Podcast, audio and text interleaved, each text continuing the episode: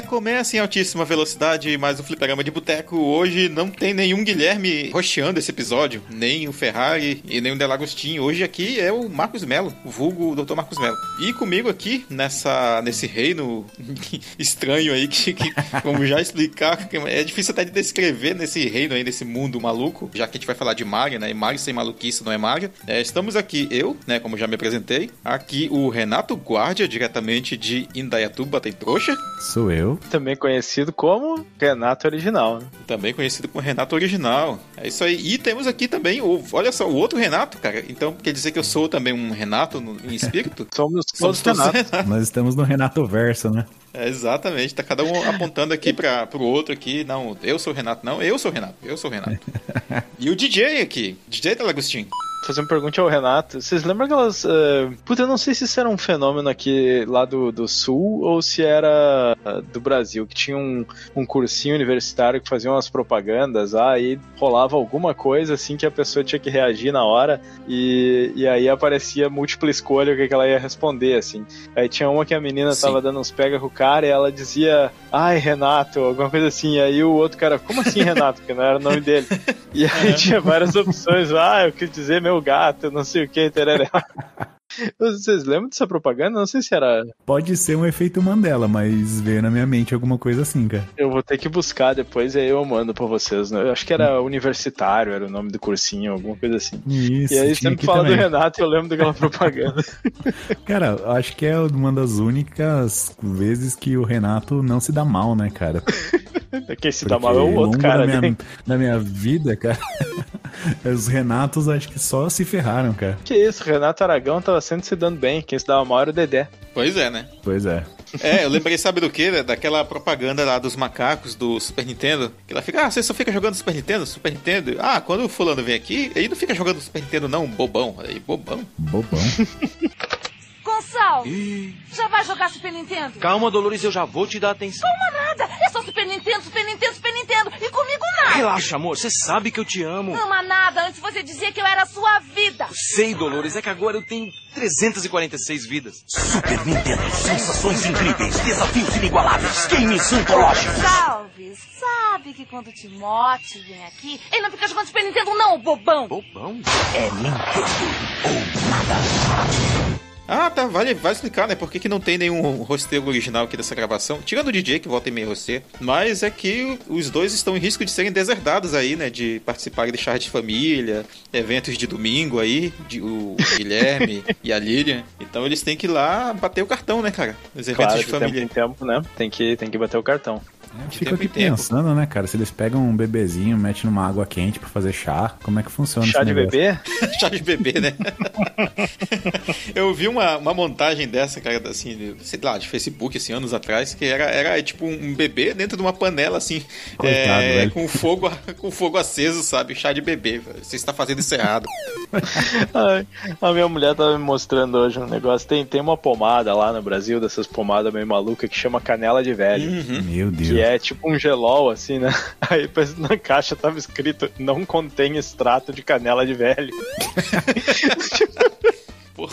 Porra, você me lembrou agora do, do, na praça, né, cara? Tava passando na praça lá na cidade onde eu morava um tempo atrás, ah, tá, achei que tá passando na praça é nossa. É, não, mas é na praça física mesmo. Aí tinha uns indígenas lá, né? Assim, pelo menos assim, tava muito caracterizados para serem assim, nativos originais mesmo, né? Mas hum. estavam hum. lá fazendo uma apresentação lá de qualquer coisa Tocando lá. Tipo, flautinha, não? Não, não era peruano, cara. Não. Aí eles estavam lá fazendo alguma coisa lá, apresentação de arco e flecha, não sei o que, daí eles vieram vender uma pomadinha deles, né? Que era boa pra qualquer coisa, né, velho? Não, Aí... nossa, lá no centro de Porto Alegre tem também de tudo, assim, dessas coisas, né? Aí tinha uma época que tinha, eu passava, tinha os caras tocando tocando carnavalito lá com, com, a, com as flautinhas. E tinha uns caras que eu acho que eles eram, sei lá, pareciam ser de capoeira, assim.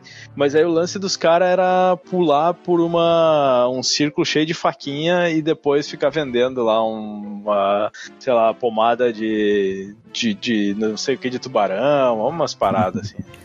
Aí o, o Andy lá, né? Ele passava pomadinha na mãozinha de todo mundo, assim, né? Pediu pra cheirar e tal, né? Aí, tipo, falava, ah, é bom pra pra, como fala, asma, pra essas paradas todas, pra batida. Aí começava a falar que era bom pra tudo, né? Pra Claro. N coisas, assim, coisa absurda. Aí o índio chegou do meu lado assim, ó, tu pega, dá aquela puxadinha assim, ó, esfrega na cabeça do bitelo, você consegue dar 10 vezes, 10 na seguinte sequência. né? Aí, Porra, aí tu veio- falou, mas aí duas a menos é desvantagem, seu índio. Não, eu fiquei chocado, velho. Falei, o, o, o rapaz que tava lá de tanguinha, tirando de arco e flecha, falou pra eu vir aqui passar bagaça lá 10 vezes seguidas. Falei, mano, que aleatório, né, velho?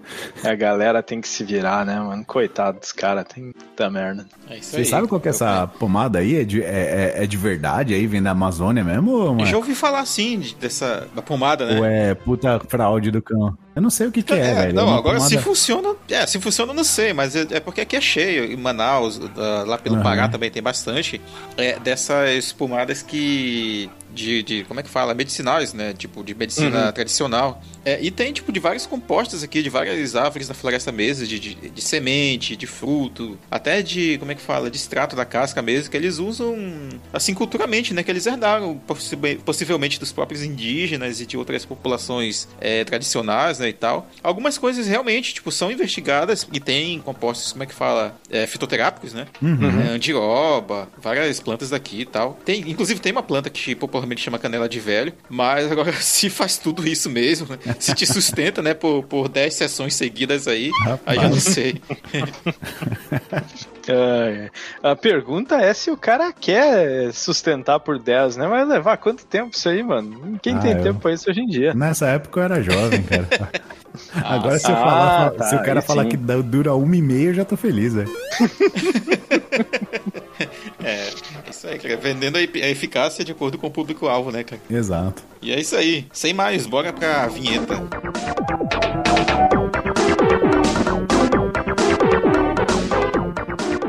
Se você quiser enviar um e-mail para a gente, você manda um e-mail para contato@fliperamadeboteco.com. Se você quiser entrar no nosso Facebook e o nosso Twitter, é facebook.com/fdeboteco e o Twitter também é twitter.com/fdeboteco. O nosso grupo do Telegram é t.me barra fliperama de boteco. E você pode também ajudar a gente lá no Padrim com algum dinheiro, alguma verba que você possa em padrim.com.br barra fdb. E roda a vinheta.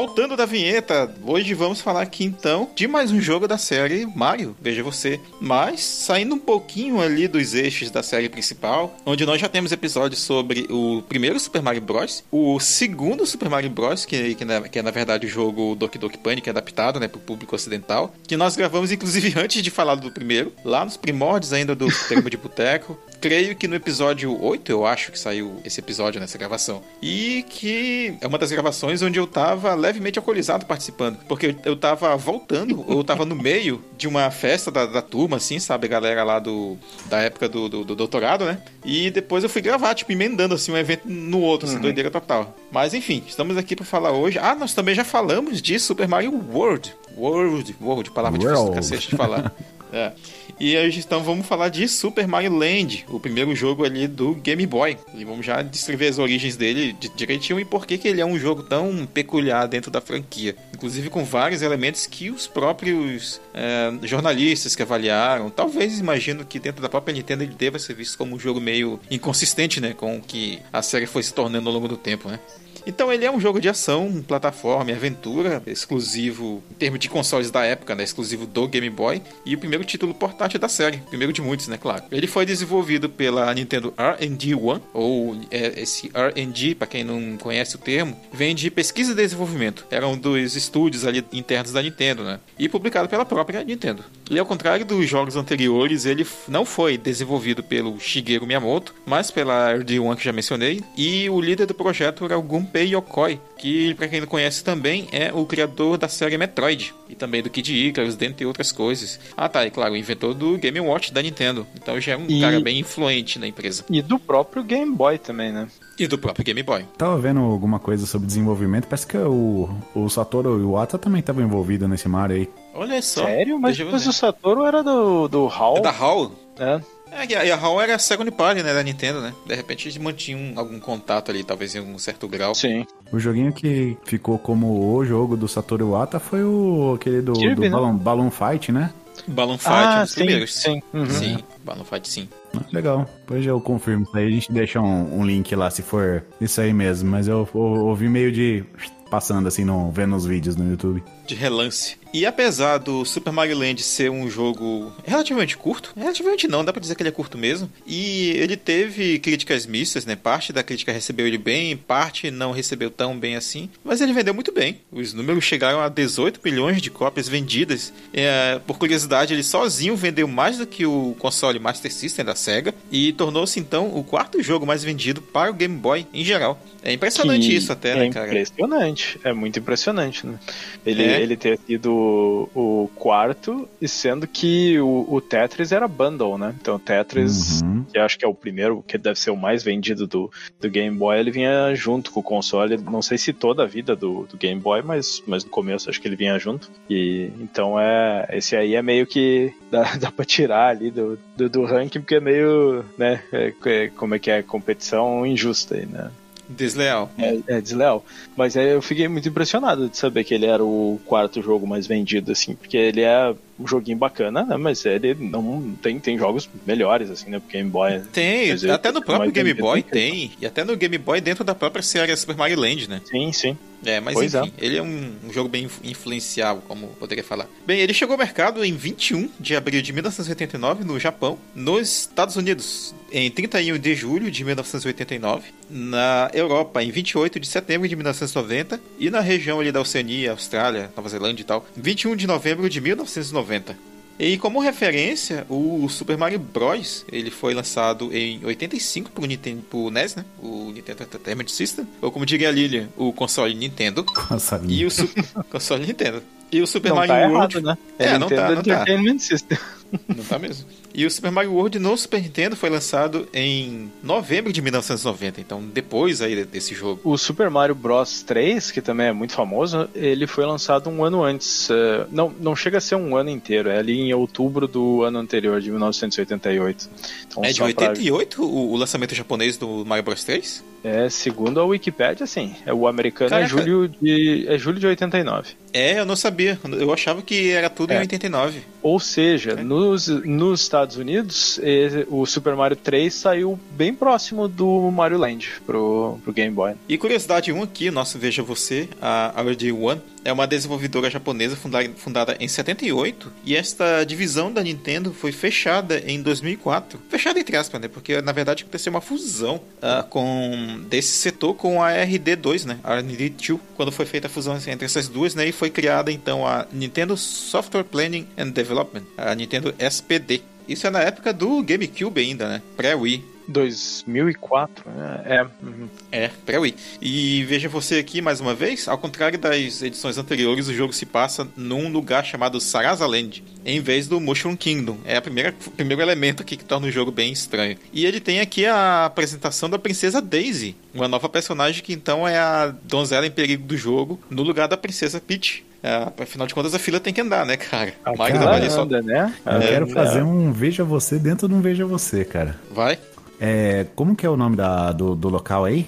Sarasa. Sarasa Land. Sarasa. Será que é Sarasa mesmo que, que O fala? Sarasa. Mas enfim, onde que eu quero chegar é que Sarasa é um tipo de tecido, cara, do período Edo do, do, do Japão, que tinha um Olha monte só. de desenho de, de flor, por isso a gente tem a menininha aí, a princesa Daisy, que seria a Margarida, e tem alguns animais. Então, isso aí é uma coisa muito interessante, porque esse tipo de tecido, ele hum, foi apresentado aos japoneses, cara, pelos comerciantes portugueses que traziam da, da, da Índia. E acabou sendo um negócio extremamente valioso pro japonês, né? Então, os caras que dão muita grana, os samurais que tinham muito dinheiro, faziam um kimono inteiro desse tecido. Enquanto ah, os comerciantes, tal, as pessoas mais normais faziam coisinhas pequenininhas, tipo até saquinho de chá. Aí, ó, o nosso link aí com o chá e com o último, talvez o último mundo do mundo do,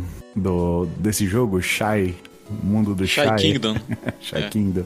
Não sei, essa aí foi uma zoeira, mas pode ser que tenha, tenha alguma coisa a ver, né? E esse tipo de tecido aí, cara, Liga acabou tendo muita influência no Japão, cara, nessa época. Tanto que até os próprios japoneses começaram a fazer a sua própria versão do Sarasa. Então eles começaram a mudar as figuras conforme a sua cultura, né? Deixar o- a influência indiana e começar a colocar a influência japonesa com seus desenhos abstratos. E se parar pra pensar, tudo que tem dentro do jogo faz muito sentido com os desenhos da, da Sarasa. Você olha como o- o- o- os gráficos, né? Como que são os inimigos, como que são a- a- o mundo em si, cara. Ele faz sentido quando você pensa nesse tipo de coisa. É, já que a gente tá nessa sessão de curiosidades, né, a gente poderia, eu particularmente acho que esse jogo, ele não deveria ser tão esquecido assim, e ele poderia ser até digno de um remake, cara. Porque ele tem muita coisa, assim, que é meio de, bem diferentona, mas algumas que poderiam, tipo, render um bom storytelling, entende? Cara, tu tem o, aquele remake de fã lá que provavelmente deve tá, deve ter tomado um, um, Um um pau da Nintendo. É, bonito. que ele é bem legal. E tem a continuação, né? O Mario 3D Land. O, mas o Mario 3D Land, ele não faz muita referência ao Super Mario Land, né? Ou faz? Eu nunca joguei, mas quando eu vi eu tinha a impressão que ele era mais. ao- fazia mais eh, referência ao Mario clássico. É, tipo, é, os elementos assim, né, os personagens, pra mim me remete bem mais ao Mario clássico, assim, aos, aos- ao mundo ali, né, do, do Mario normal que a gente já tá acostumado. Uhum. Eu fiquei com vontade de comprar o 3D Land depois de jogar o, o Mario Land agora. O, o 3D Land é aquele que tem uma, umas musiquinhas assim, meio que parece de, de boca, assim, uns pá, pá, pá, pá, uma coisa assim, meio é, mais é, infantilzinha, assim. Eu nunca joguei, cara. Eu vi que ele tá. Ele saiu pro 3DS, 3DS. né? E tá, que ele 3DS. tá no, no Switch agora também. Ah, é? Olha aí, cara. Pô, tem que ver isso. Então, Não joguei ele também. Fiquei com uma vontade de gastar 300 reais no Switch de novo, cara. Ai, cara, que, que dó. É, prepare-se pra torrar a carteira se for jogar alguma coisa nova no Switch, né, velho? É. Bem, é, mais uma curiosidade aqui. A gente tem também dois jogos aqui como sequências que são o Super Mario Land 2, Six Golden Coins, que introduziu aqui como vilão o Wario, o personagem Wario, e o Super Mario Land 3, ou melhor, o Wario Land, Super Mario Land 3, que aqui o Wario é o protagonista do jogo. E ele aí acaba é mais vira- um, é mais um spin-off, né? Do que um. É, cara, a série vai gradualmente spin-offizando, né? Uhum. Bem, e eles, eh, esses jogos eles foram originalmente excluídos da, da série principal do Super Mario. Posso dizer que eles foram incluídos nessa, nesse bolo que foi a comemoração de aniversário de 30 anos né, do Super Mario Bros. Que aconteceu recentemente. Mais uma curiosidade: o jogo foi relançado uh, pro Virtual Console do Nintendo 3DS, já falando dele aí. Olha aí. Em 2011, com mais de 20 anos após o lançamento do jogo original. E nessa versão do, do 3DS dá pra adicionar cor, tipo, mas aquela coisa, né, do, do que a Nintendo faz oficialmente com esses relançamentos, né? Uhum. Bota um verdezinho ali por cima e tal, pra dizer que tem alguma cor. E, e aumenta, né, um pouco o zoom da tela pra jogar. Eu imagino se eles tamanho. fizeram alguma coisa ali com a segunda tela do, do 3DS ali pra aproveitar de alguma forma. no máximo colocaram menus ali pra te entrar e sair do jogo. Bem, é isso. Ah, os episódios relacionados aqui que nós temos. O número 8, o sobre Super Mario Bros. 2. O 66 sobre Super Mario RPG. O 79 sobre é, Mario Kart 64. O 150 sobre Super Mario Bros. 1. O 214 sobre Super Mario World. 270 Mario Kart Super Circuit do Game Boy Advance. O 278 que é o sobre o Super Mario World 2 Yoshi's Island. E o 296 que é um relacionado pelo Nomútil, né? Que é o Clones de, de Mario Kart. E também tem um Bora pro Flipper, o número 3, lá com o Rodrigo Hash. Mario, ele veio para nos salvar. Curiosidades aí sobre, em é, sobre o próprio. né? É, falando em spin-off. Mais curiosidades aí sobre Mario lá.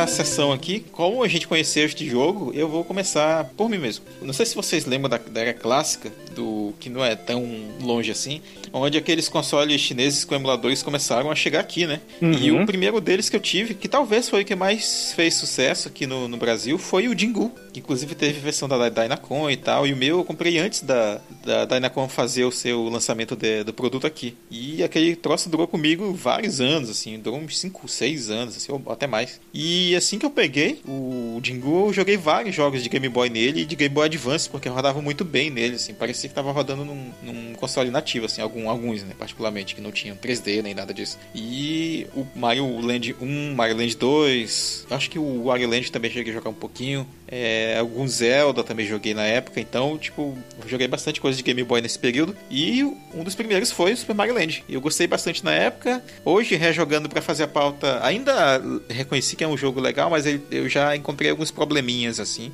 Que possivelmente, se eu tivesse jogado na época de, de infância, na época que, que, saiu, que eu era doido pra ter um Game Boy não tive naquele período, já tive bem depois, eu teria gostado bastante do jogo, cara. Foi assim que eu conheci. E vocês, DJ?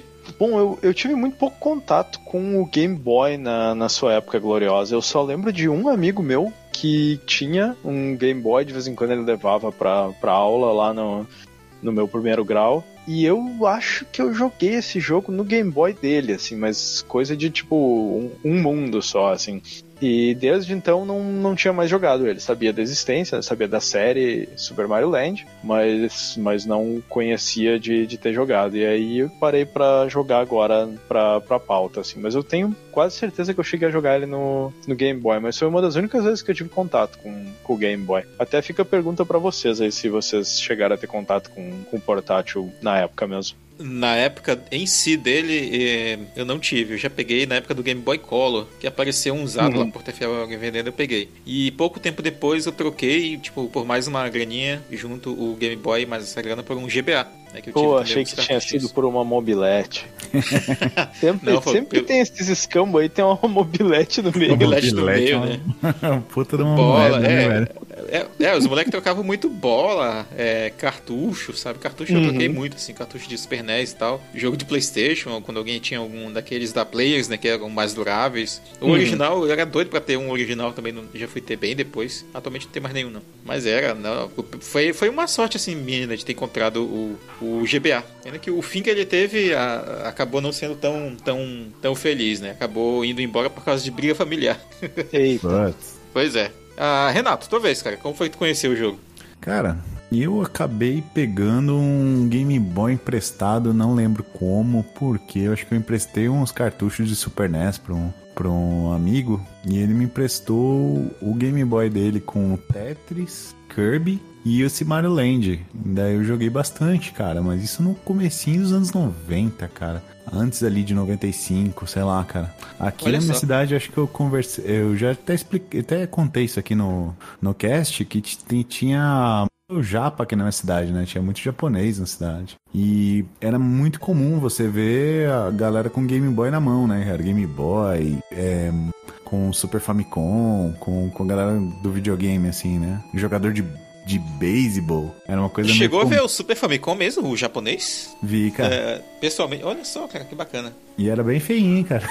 Mas é engraçado aquele negócio, suportezinho Ele de era. controle. Ah, É, ele é meio estranhozinho, mas, mas eu confesso que eu, eu também nunca achei o Super Nintendo, o Super mesmo, né, sem ser aquele modelo Baby, ele o console mais bonito, não. Eu gostava bem mais do design do, do, do redesenhado. Ah, você tá falando do Super Famicom ou do Famicom? Do Super, do Super mesmo. Oh, o Hum, Super tá. eu tenho, cara. Super Famicom eu tenho um aqui. mas eu achava o Super Nintendo, né, o americano, mais bonito que o Super Ah, Famicom. cara, o Super Famicom eu acho mais bonito, cara. Eu tenho, eu tenho os dois. de Hoje eu tenho os qualquer- dois. De qualquer jeito, eu sempre achei os consoles da SEGA mais, mais bonito. O Master Puta, aquele System, Master aquele- System. aquela caixota A preta, caixota preta é sensacional, né? é bonito. Aí os que eu não sei o que que eu falei agora, até esqueci, mas é o que eu via com os coleguinhas era o Famicom De mesmo, japas. tá? Aham. O, Fami, o Famicom marronzinho lá, que você colocava o controlinho lá do, do ladinho dele. Eles foram espertos, ele já vinha amarelado, né? É, então, já vinha velho. É um bom, é um bom. Os caras já eram retrô, né? Antes da época. É, daí foi assim, cara. Eu joguei esse aí, o Kirby e o Tetris. Cara, deve ter ficado comigo uns dois meses esse, esse Game Boy do, do colega aí. Foi, foi, Olha foi só. bom, cara. Conseguiu terminar na, na, na época, assim, de primeira? Não. O- único Ah, que eu é, terminei porque, tipo, desses daí foi o Kirby. É, o Kirby é legal, o Kirby é facinho. Eu, sempre falo que o Kirby é um jogo com o Alexandre jogar no podcast. É curto e é fácil. Total. Total. E é isso aí.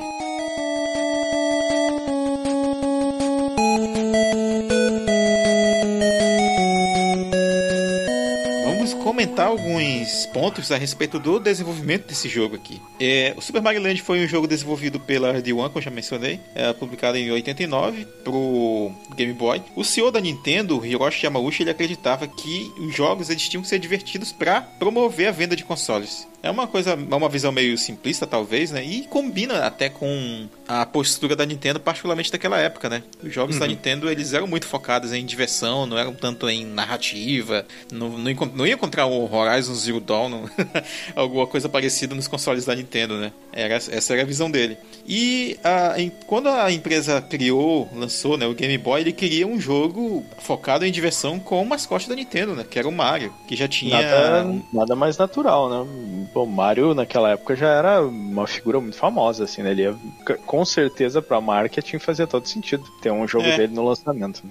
É, era, era assim, embora dá pra comentar uma coisa aqui que pode ser um pouco controversa, que embora já fosse relativamente consolidado o personagem, o estilo de jogabilidade dele era mais ou menos, né? O que que tinha tinha acabado de sair o Mario 3, né? Tu falou ou saiu depois? Foi depois, né, que saiu? Não, não, Não, saiu foi antes, né? Foi antes, né? Foi No antes, é Japão verdade, foi 88, do Japão, tá. É, então, tu vê que tem algumas diferenças, né, de um, de um jogo da série pro outro, né? É, o próprio primeiro, ele tem um estilo, o, o segundo, do Japão, no caso, né, que veio ser Lost Levels pra nós, ele era basicamente o primeiro jogo, um mod do primeiro jogo, enquanto tu tinha ali o, o segundo americano, que era muito diferente, e tu tinha o terceiro, né? O terceiro, ele retoma alguns elementos ali do primeiro e começa a estabelecer uma, uma fórmula que vai se manter, né? Você para pra pensar, o, o Mario 3, lá o Super Mario 3, ele foi meio que desenvolvimento paralelo com o Mario Land, né? Então não daria pra ele se inspirar tanto, né? Cada um foi pra um lado. É, eu não, eu não sei se eu diria que foi paralelo, porque naquela época a janela de desenvolvimento do jogo era relativamente curta com, se É. comparado a hoje, né?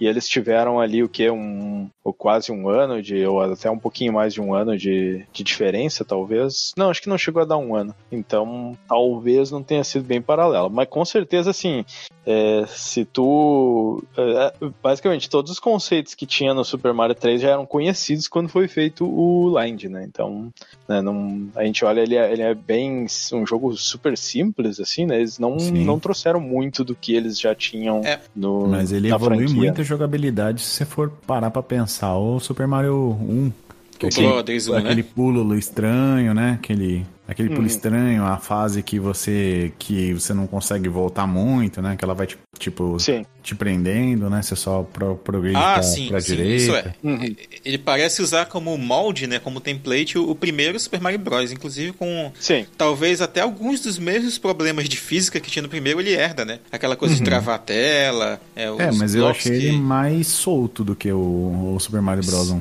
Ah, sim, sim. É, o, o primeiro Super Mario Bros. 1, ele é meio é, preso em, em alguns conceitos, né? Ele é meio... Como é que eu posso dizer? Não é é exatamente repetitivo, né? Mas é, ele chega a ser muito simples, né? Ele é basicamente um jogo conceitual, né? Ele apresenta os conceitos que vão ser utilizados tanto por outros jogos de Sim. plataforma futuros, é, do futuro do pretérito, né? Falando, Hum. quanto outros jogos da própria franquia, né? É, se, se tu considerar assim que o Super Mario 3, eh, bom, o, a, a gente tem que meio que considerar que o pulo foi do 1 pro 3, né? Porque o 2 a gente sabe que o, o 2 japonês era muito parecido com, com o 1, só com alguns power-ups a mais, ali tipo aquele cogumelo que tirava a vida Ó, e Power Down, né, cara? coisas. Power Down. Power Down, né? É. E, e o 2 do que a gente conhece, né, que veio pro, pros Estados Unidos, e, e acho que talvez até pro Brasil era mais conhecido como 2, que era o Doki Doki Panic, ele era completamente diferente, né? Então, assim, o, o que seria realmente a sequência do 1 seria o 3 direto. E, e foi uma evolução muito grande em termos de ter muitos power-ups, né? E a roupinha de Tanuki, sapo, coisa. Tem inclusive, acho que bem mais power-ups que o próprio Super Mario World no, Sim. no 3. E é, nada daquilo ali foi, foi aproveitado, né, no, no Land. É, eles realmente fizeram, eles fizeram uma, assim, foi- bem pé no chão, né? Bem simples, é muito, como tu falou, bem baseado no primeiro jogo mesmo. Um outro É, console algumas uma outra coisinhas ali, aventura, né? Não precisa repetir, né? Uhum. Exato, exatamente. É, tanto que anos depois, né, vários anos depois que a, a versão original né, do primeiro Super Mario Bros. foi portada pro Game Boy já o Color, né? Uhum. Bem, e continuando aqui a história, o, essa, essa tarefa foi dada então pro Gunpei Yokoi e a equipe dele. Ele já tinha criado né, a série Game Watch, tá, como mencionei, e trabalhou com o próprio Shigeru Miyamoto no Donkey Kong, né? Que foi o jogo que lançou ali o personagem do Mario, que ainda não era Mario, né, era só o Jumpman. E o Super Mario Land seria então o quarto jogo do, do Super Mario. Isso aqui eu tô considerando o quê? O Mario Bros. O Mario Bros sem ser o Super, o Super Mario Bros, o Super Mario Bros 2 e o 3, né? Uhum. Então seria Esse, o quinto, não? esse aqui seria o quinto se considerar o, o quinto, verdade. Super Mario Bros, né? Não o Super Mario Bros, que é O só Mario Mario, Bros, né? Bros, que era aquele de arcade. Ah, sim, sim. Então só como o Super Mario Bros Super mesmo, então aí seria o quarto, sim, realmente. Sim. E o primeiro portátil tal do Mario, e primeiro da série ser, a ser feito sem o Miyamoto. O que, de repente, se ele tivesse envolvido, imagino que talvez alguns conceitos, mesmo na época, poderiam ter sido mais sólidos, né? Talvez esse fosse um, um jogo mais lembrado, né, pelos fãs da série, imagino. E sem a direção do Miyamoto, a equipe então usou elementos novos. Imagino que, como o Renato falou, né, bora fazer um jogo novo aqui do Mario, emprestar um pouquinho ali do primeiro jogo, mas fazer uma aventura nova, né? Tão nova que ele- ela se passa no outro lugar, a princesa é outra, tu tem power-ups diferentes, né, e tal. É, mas não só isso, né? Antes fosse isso, porque isso acontece de fato em vários jogos do Mario, né? É, o próprio Super Mario Bros 3 ele se passa em vários, várias terras diferentes, né? Mas aqui Sim. tu tem, por exemplo, as tartarugas explodindo, né? Quando tu pisa nelas. Nossa, que eu isso achei. É, foi, um choque pra mim, cara. Pra mim também.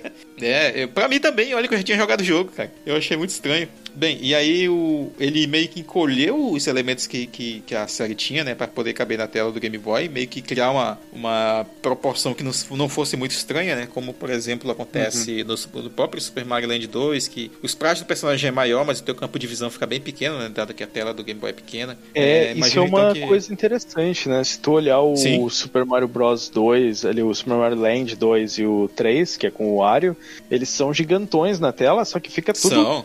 ali claustrofóbico, aquela coisa como se estivesse, né, te apertando na tela ali. Que nem os É. jogos, os ports de Master System pro, pro Game Gear, né, que fica aquele zoom, assim. E aí isso é até uma coisa que, que o primeiro, ele tem até de vantagem sobre os outros, né, que ele é, o, o- a- as proporções, elas são mais parecidas com um jogo de console, né. Ex- Exato, exato. Chega a lembrar de uma forma bem leve, claro, né, do que veio depois com o Donkey Kong Land. São dois jogos aí interessantes, três jogos, na verdade, jogos interessantes. Que um deles, inclusive, tem um Bora pro Flipper, que foi a minha estreia ali como editor do, do podcast que tá lá. E, bem, e continuando aqui, ele atuou, né, o Yokoi, como produtor e o Satoru Okada como diretor. Eles já tinham trabalhado juntos no Metroid, né? No primeiro Metroid ali de 86 do Nintendinho, também no Kid Icarus do mesmo console de 86. E eles posteriormente projetaram, né, o Game Boy, como o DJ mencionou.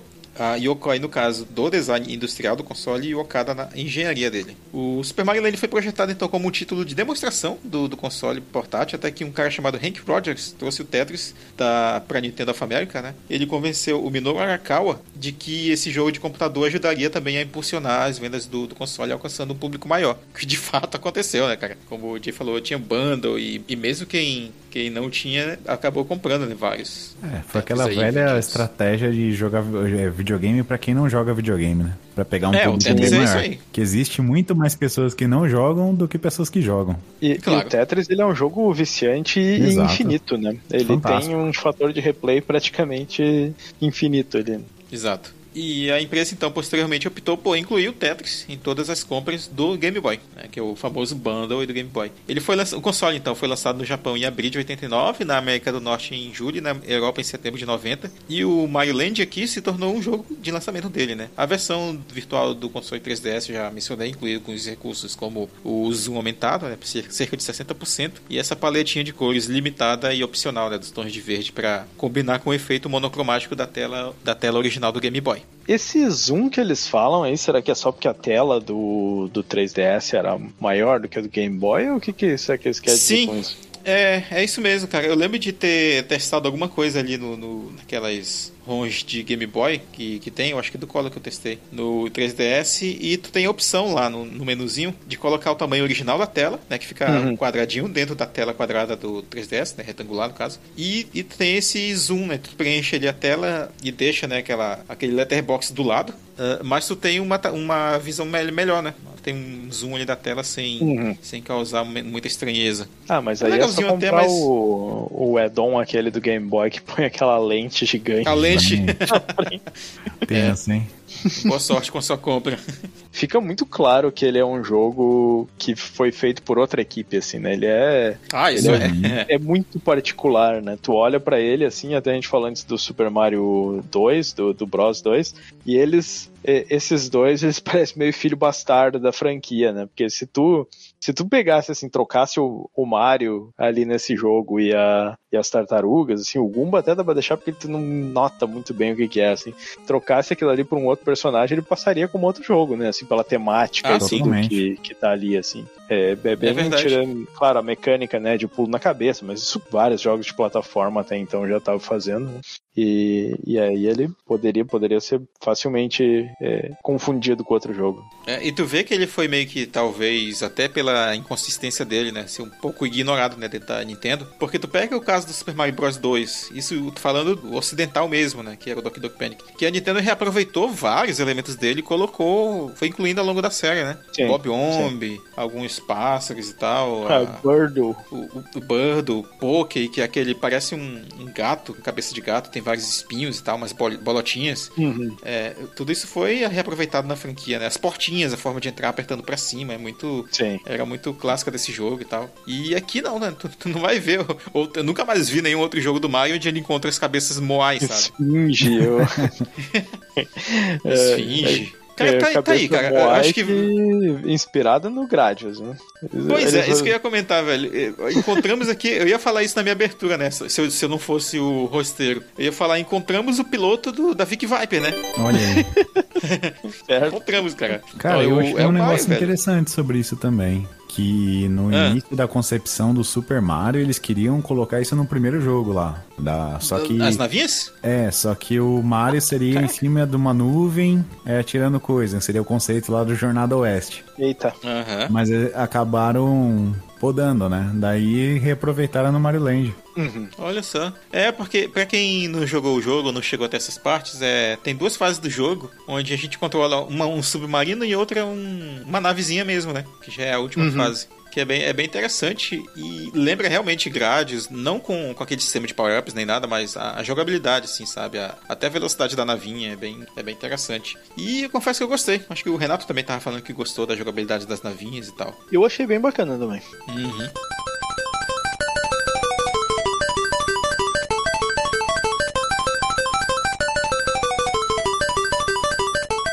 Comentando um pouco sobre a história, olha só o trecho retirado aqui diretamente do Manual de Instruções do jogo. Era uma vez um mundo pacífico chamado Sarasaland. Neste mundo havia quatro reinos chamados Birabuto, Muda, Iston e Shai. Pô, peguei também uma coisa interessante também sobre a nomenclatura. Fala. O primeiro nome ali, né? Birabuto. Ele, é, ele tem um- alguma coisa com a sonoridade de pirâmide no, do, no japonês. Ah, faz sentido. Faz o sentido. Muda é, vem de Bermuda, do Triângulo das. Bermudas. Uhum. Aí o terceiro qualquer. Ah, explicativa, né? Que Easton. vem da, da Easton, da ilha, ilha de, do- de Páscoa lá, né? Easter. Ah, com esse nome aí, né? Não, não fica nada. É.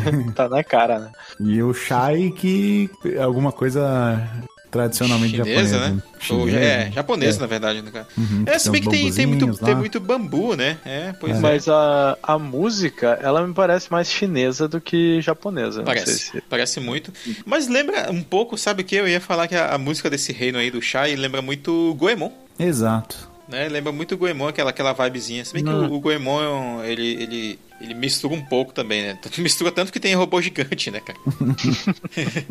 Bem, aí, eh, continuando a história aqui. Um dia os servos de Sarasaland foram subitamente cobertos por uma enorme nuvem negra. De uma rachadura dessa nuvem, um monstro espacial desconhecido, Tatanga, emergiu para tentar conquistar Sarasaland. Tatanga hipnotizou as pessoas de todos os reinos para que ele pudesse controlá-los da maneira que quisesse. Dessa forma, ele assumiu Sarasaland. Agora, ele quer se casar com a princesa Daisy de Sarasaland. Porra, Sarasaland, Sarasaland. E torná-la sua rainha. Mario ficou sabendo deste estes eventos e começou uma jornada para o reino Shai, onde a princesa Daisy é mantida em cativeiro a fim de restaurar a paz em Sarazaland. Mario pode derrotar Tatanga, libertar as pessoas de sua hipnose interestelar e resgatar a princesa Daisy. Tudo depende de você e da habilidade Mario. Vai em frente, Mario. Nossa, parece é, chamada de Tokusatsu. Vai em frente, Mario. Aí toca aqueles temas assim, meio Lion Man, sabe? Gambare Goemon. Boa sorte, Goemon. Gambare Mario. É isso aí. Eu, eu tenho certeza que isso aí, o. Cara, o, o Miyamoto só viu esse jogo quando saiu. Senão, acho que ele ia ter dado uns pitacos ali, ia ter dito, não, isso aí não é Mario, gente. O que, que vocês estão fazendo? Porque é muito, destoa tanto, cara. Se, se tu lê isso aí, se tu não. Se tu, lê, não tem nada falando. Ah, se, se tu não botar o nome É. do Mario nessa história, tu nunca vai imaginar que isso é, É verdade. isso é Mario. É, cara. É, no, o Mario tá sobrando, né, cara? É o fangame, né, cara? Parece um fangame mesmo, assim. Parece, parece um home hack de Mario, né? É, lembrei da. Eu não lembro se era no Mega Man 1 que tinha uma mensagem parecida assim: Vá, Mega Man, lute, Mega Man, lute pela paz duradoura. Jiraiya, contamos com você.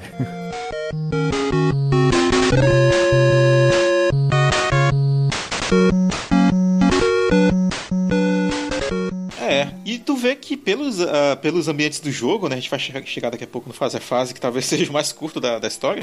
Que, que ele consegue te ambientar bem, assim, nesses lugares, embora fosse aquela tela monocromática, tu vê as coisinhas no fundo. Embora bem simples, né? Basicamente formado, formado por linhas, que dá pra reconhecer, né? Que tipo de ambiente ele tá. Tu vê uma coisa muito característica da Ilha de Páscoa, muito característica de, de eh, China barra Japão, eh, de Egito e tal. É, é bem, é bem legal, é bem construidinho, assim. Eu, eu dessa parte eu gostei. Mas daqui a pouco a gente comenta mais do gráfico. Falando um pouco sobre jogabilidade.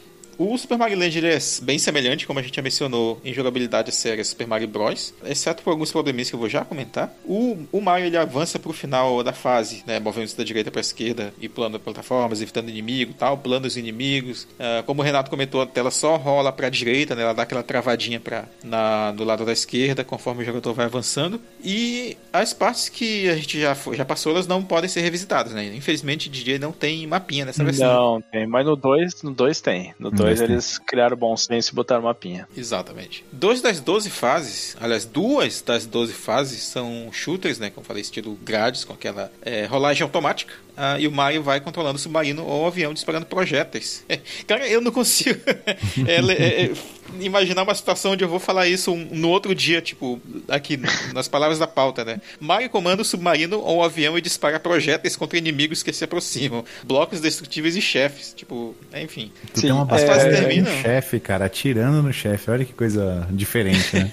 É Sim. muito louco, cara. É muito É, louco. parece que no, no Mario Maker tem uma parada assim, né? Pra quem jogou. Eu nunca joguei Mario Maker, vou confessar Também E não. Nunca me, chamou muito, nunca me chamou muita atenção também, não. Então, e as fases terminam com uma fase de plataforma pra chegar a uma saída alternativa. Ah, tem, tem isso também, né? Vale falar que tem. Eu não sei se foi num Sonic da vida ou- foi na própria Wario Land que eu vi que tem essas saídas alternativas, assim, uma em cima da outra, né? E tu vai é, pegando, subindo em plataformas, fazendo um desafiozinho pra chegar, né? Até esses minigames que estão nessas portas alternativas. né? Deixa eu dizer uma coisa. Quando eu tava jogando a primeira vez, eu, eu olhei aquilo ali e disse, ah, beleza, eu vou ir na de cima, né? Porque a mais difícil de chegar deve ser a, a que vai me dar alguma coisa. Daí teve o bônus, Uhum. e o segundo. O segundo mundo era tão parecido que quando eu cheguei no final do segundo mundo, eu tinha a impressão que, na verdade, a- aquela primeira. é, aquela porta que eu tinha pego lá em cima tinha sido um ARP pra mais. pra mesma fase que eu tava antes. Eu não vi que eu tinha Nossa. trocado pro segundo mundo, sabe? Daí eu Entendi. levei um tempo pra entender a mecânica ali, que, ah, tá, ok, tem a saída normal e a saída mais de cima, onde é um desafio pra tu chegar. Que ela é, simplesmente vai te dar o bônus, né? Ela te leva Uhum. pra, pro mini-jogo de bônus. É, esse mi- minigame é até interessante, né? Ele pode te dar uma, duas ou três vidas, ou até o, o power-up da, da florzinha lá, que é a Super Hum. Ball, na verdade. Não é, a- Te salva É, a vida, Fire Flower. velho. Porque eu tava jogando, assim, roots até o quarto mundo, né? No quarto mundo eu tive que apelar pro save station, né? Ah, Mas sim, até lá, cara, essas vidinhas extras aí que você ganha, cara, ajudam muito, cara. Sim. é. É, eu, eu usei bastante save state no jogo, mas não foi até. Não foi porque eu tava achando ele muito difícil, mas foi porque eu não, não sabia muito bem quanto tempo ia levar e eu só comecei a jogar ele hoje. Então, como eu queria ter certeza que eu ia terminar, eu já desde o começo já, assim, qualquer coisa que eu ia muito pra frente, eu via que eu ia morrer, eu já dava um save state ali só pra garantir. Mas eu fiquei com vontade, assim, de. Ele, ele é um jogo, assim, eu vou fazer um paralelo meio que com o Black Belt, que é aquele jogo que tu vai terminar ele em meia hora, 40 minutos, então eu- o fator de replay dele é, é simplesmente porque é, é rápido de terminar, então é do tipo, Uhum. eu me diverti, eu quero jogar de novo só pra, pra ver se eu consigo ir melhor dessa vez, sabe? Realmente sem. É, é meio que um pick up and play, é quase um jogo casual, assim. Ô, já que você É, terminou, cara, eu dei uma olhadinha aqui num, num artigo aqui, tanto que eu preciso até ver isso aqui se é, se é verídico mesmo. Você termina a, prim- a primeira vez quando você abre o jogo, é o cogumelo que seleciona lá o start, né? Quando você termina Isso. o jogo a primeira vez, vira a cabeça do Mario. Aí o- os mundos são invertidos, são mirror. Olha aí! Aí depois Ah, que é? você termina o mirror, ele, ele libera pra você um seletor de fase, que você pode escolher qual fase você quer jogar. Pô, que bacana, Ah, é? não Mas qual ideia. fase ou, ou- qual nível de dificuldade, né? Porque ele, fica, ele meio que fica mais difícil também, né? Eu percebi quando eu terminei e joguei um pouquinho da primeira fase de novo. Ah, então, esse mono mirror ele já é com a dificuldade aumentada já, né? Aham. Mas ele é mirror, tipo, da direita pra esquerda ou de cabeça pra baixo? Ou qual é que é? Eu não sei, cara, eu não, não, não botei reparo. Eu olhei agora isso aqui. É, eu segui da, da esquerda pra direita normal. Eu achei mais difícil e tal, mas eu, eu não, não, não fiz uma análise assim do, do, do level design pra ver o que que tava espelhado, o que que tava invertido, né? Ah, cara, agora que você falou em level design, uma coisa que me deixou assim meio bugado, cara, é que ele sempre passa por duas sessões iguais. Vocês repararam isso? Tem, tem muita sessão repetida na fase, assim, né? O Então, level Ah, sim, design. isso tem. Acabou de Tem. passar num, num- num layout de, de bloquinhos lá, dando um pouquinho pra frente tem outro igual. Outro igualzinho, né? É. Então eles fazem tudo duplicado, parece, né? Parece que é pra, pra render a fase, né? Jogar água Sim, no feijão. sim. hein? Pra Exatamente. caber, talvez, né? Até, até na, na memória do cartucho, né? Sim, e, e tem algumas fases em que eu via que tinha coisas na parte de cima da fase, mas que eu não sabia, fazia ideia de como é que chegava Cara, naquela tem parte, um, assim. um bloquinho que você pega e te pega um elevadorzinho lá pra cima. Peguei uma vez na caga, na cagada. É, eu não, não consegui chegar lá em cima, assim, eu só pensei, ah, deve ter um jeito ali de, de chegar, mas não sei qual Eu é. peguei, subi, fui andando lá por cima, né? Tipo, achando que ia achar um Warp Zone, mas não achei não, cara. Só foi por, por cima do fado. Ah, sim. O, o, a, a fase de bônus, eu não sei, eu tive a impressão que ela talvez fosse uma referência a Donkey Kong, assim, pela, por ter a escadinha, A escadinha, alguma coisa, escadinha. assim, Pensei os nivelzinhos tudo paralelo, me, me lembrou, assim. Uhum. Sim. Claro, tu, tu não faz nada no bônus, né? Tu só é como se fosse um jackpot ali, tu aperta, tem que apertar o botão na hora certa, só pro Mario ir caminhando e tentar chegar num. Tu sempre vai ganhar alguma coisa, né? No mínimo, uma, Uma vida flor. ou uma florzinha. É. Agora, os problemas, né, que eu ia comentar ainda nessa parte de jogabilidade, que eu achei que dataram um pouquinho o jogo, ou pelo menos datam ele enquanto um jogo de Mario, sabe? Pra mim. Que são, um, a velocidade que o personagem se move quando tu dá um toquezinho pra frente, que é aquele problema que eu falei que eu tive lá no Sparkster Uhum. também, que tu dá um Sim. toquezinho, ele anda mais e, tipo, várias vezes eu morri porque eu tava naquelas plataformas, esse é outro problema que eu vou já falar, as plataformazinhas que são só um bloco, sabe? Principalmente Sim. quando tu tem que ir pulando por vários blocos até passar por um buraco longo e tal. E o jogo ele se vale muito dessa estratégia e ela é meio barata assim, em termos de level design. Então acho que o, o level design, se o Miyamoto tivesse junto aí, não deixaria esse tipo de coisa acontecer, sabe? Acho que ele Sim, teria um ah, cuidado, um cuidado maior em Eu, relação eu a isso. realmente eu não achei o controle dele tão refinado quanto o, o- sei lá, o do, o do Mario 1, ele era muito muito refinadinho assim. E esse aqui Sim. tinha horas que eu sentia, eu demorei um pouco pra me acostumar com a física do jogo. E te- tem uma coisa que me incomodou muito, que a física do pulo e a física da queda, É, que, que é quando exato são, que eu são completamente diferentes. É, é, então eu ia falar outra coisa que eu falaria na minha, na minha abertura também, que esse jogo ele é uma fusão de Virtua Fighter com Castlevania, cara, nessas horas Nossa. aí. O, o pulo Ah, dele porque quando ele o- sobe é o pulo Virtua Fighter e quando cai ele vira o Simon, sabe, do Castlevania. É, ma- mas não é assim, tu, tu pula, ele, é, é uma gravidade. O que eu quis dizer com queda É. é. tu tá numa, numa plataforma e tu cai dela sem pular, ele cai rapidão, assim. Ele cai muito rápido. Por isso que eu dizendo, ele cai Castlevania, sabe? Sim. Com 12 toneladas em cada pé. E, e isso, aliado àquelas. é, a, a essas plataforminhas que é uma só que cai, eu, eu tenho certeza que se a gravidade do pulo fosse a mesma, é, a da queda fosse a mesma do pulo, teria horas que eu não teria morrido com essa. Ah, sim. Nessas Sim. partes, assim. E é muito estranho, porque tu, tu, tu tá ali, tu tá esperando, ah, beleza, eu vou sair dessa plataforma, em vez de pular, eu vou só cair dela, mas eu vou ter mais controle, eu, eu, eu vou ter, assim, né, a sensação que tu tenha vai ser a gravidade do pulo. E não é, o bicho vai vup, rapidão pra baixo. assim. É, e, e, pois é, ainda tem um terceiro problema aí que eu me, me, me dei conta enquanto tu falava, que é sobre a, a imprecisão, né? Que te, existe em alguns momentos sobre a Uhum. posição dele na plataforma. O próprio primeiro Mario, o Mario 3, é bem assim, mais refinado em relação a isso, claro. Mas, tipo, tu pode ficar tranquilo naquelas plataformas que são só um, um bloquinho e passar adiante, sabe? E tu, tu não vai ficar com medo de morrer é, por culpa tua, né? Se, percebe que se tu, aconteceu algum erro ali, ah, foi vacilo teu contra o jogador. Mas aqui várias vezes tu percebe que foi problema de falta de, de refinamento do jogo nessa mecânica. E Sim. eu morria sem, tipo, pô, mas não foi culpa minha que eu morri, sabe? Então eu acabava tendo que apelar pro save state por causa disso. Uhum. E uma coisa que eu não gostei, a mecânica da bola de, de fogo, ela é meio esquisita, porque ela simplesmente vai rebatendo na diagonal, assim, né, ela espelha onde ela bate e vai, não Uhum. tem ali um, aquela coisa que a gente tá acostumado, ela ir picando. né, Cara, mas com uma coisa que eu gostei gravidade. disso é que ela pega moeda, cara. Isso é bom, isso é interessante. É. Então, realmente. E a estrela, ela não pica no cenário. Ela, se tu não pegar ela, ela cai de Exato. reto pra baixo. E eu achei Várias muito estranho quando isso ela. aconteceu. A estrelinha. Ah, e olha só, curioso, outra. Por que, que eles não usaram o tema da, da estrelinha do, do Mario mesmo, né? Que já tinha no Eles, primeiro. eles tinha usaram um cancan ali, né? Eles usaram o É. cancan. É, o muito cancan. estranho. Eu também não entendo porque que eles não. a- a- o tema da estrela é meio que tu não mexe, né?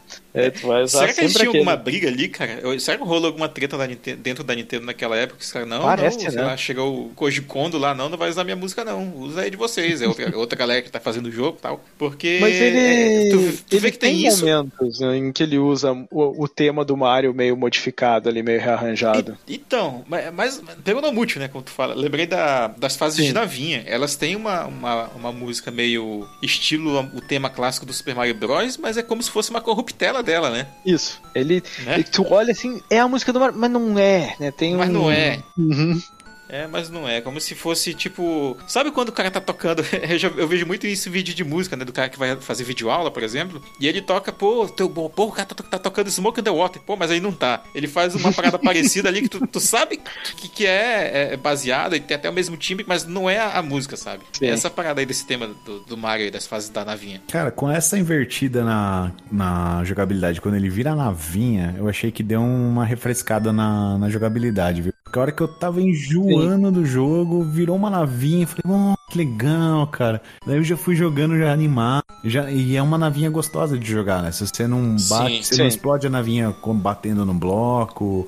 É bem gostosinho de jogar, não é uma coisa tipo. E tu interage com Gradius, o cenário né? também, né? Tu interage com É. o cenário porque tu tem que destruir bloquinhos pra passar também, não é só matar os inimigos. Você mata os inimigos, tem batalha de chefe. Uhum. Então eu achei esses segmentos de navinha aí deram uma refrescada boa, assim, né? Porque você acaba ficando meio tenso, assim, pula, pula, pula, pula, aquelas plataformas lá colocadas de um jeito malandro pra te pegar, sabe? O, a, a quarta, o quarto mundo é detestável nesse quesito, né? Porque você tem uma parte lá que você sobe naqueles plataformas que cai e você tem que pular de uma pra outra, assim, várias subir, é super difícil acertar o pulo. Sim. Aí a questão das plataformas móveis também, que o tempo dela, se você não pegar o tempo exato e usar, não usar o botão de corrida, você não consegue chegar na próxima, é bem fácil de você cair. Então ele é- começa a te estressar, da hora que você tá putaço com o jogo, ele bota uma navinha ali, você fala, ah, gostei, um vou jogar mais um né? pouquinho, né, cara? Uhum. É, tem, tem sobre a jogabilidade ainda falar com a- sobre as boss battles, mas eu acho que a gente pode falar quando chegar no fase a fase. Ah, sim, é verdade. Injusto.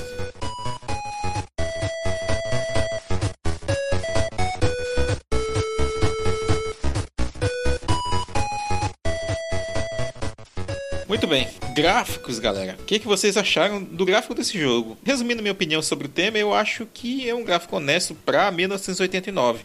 Poderia ser melhor? Poderia, mas como eu falei, ele pega muito emprestado do primeiro Super Mario Bros. Então, como é, essa sendo a referência, eu achei o gráfico ok. É tudo muito pequenininho, mas tu vê que é proposital pra ser desse jeito, né?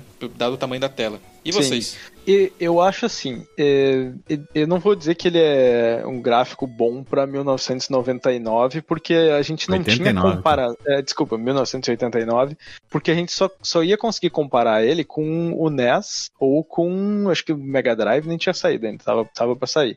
E, e não é o mesmo, o mesmo mercado, não é o mesmo console, né? Esse aqui era preto e branco, era um display de LCD, eles, eles ainda estavam descobrindo o que, que dava pra fazer e o que, que era melhor, né?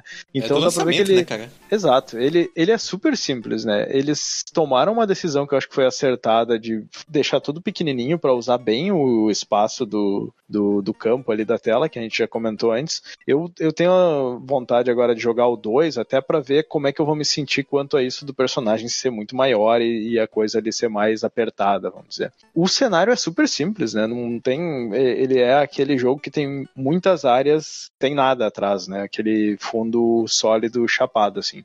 Mas eu acho que eu, eu entendo isso de uma certa forma que eles não não estavam acostumados a programar ainda para aquele display, assim. Mais tarde vai ter jogos é. que tem cenários muito mais elaborados e ainda tu consegue distinguir o personagem e tudo, mas aqui eu acho que eles eles também não queriam e não podiam arriscar muito, né? Eles tinham que ir pelo seguro, então eles fizeram um jogo que estava mais focado na plataforma, na jogabilidade e tal. Mas os gráficos não são ruins, assim, é, só tem em alguns momentos a animação ela tu vê assim que parece parece que o Mario tá a 30 frames e o inimigo tá a 15, uma coisa assim, a própria física do inimigo é mais chop, assim. E eu sim, não sei. Sim. Tu vê dois frames de animação, mas... né, pra cada, né? Aquele aranhinha sim. você percebe muito, né? A, a aranhinha, é, as pedras é, que tu tem que pular em cima, aqueles negócios que ficam, que eu imagino que seja um fogo rodando ao redor de uma bola, uhum. é bem assim, travadinho. Eu não sei se era porque no LCD ia ficar meio ruim ou alguma coisa assim.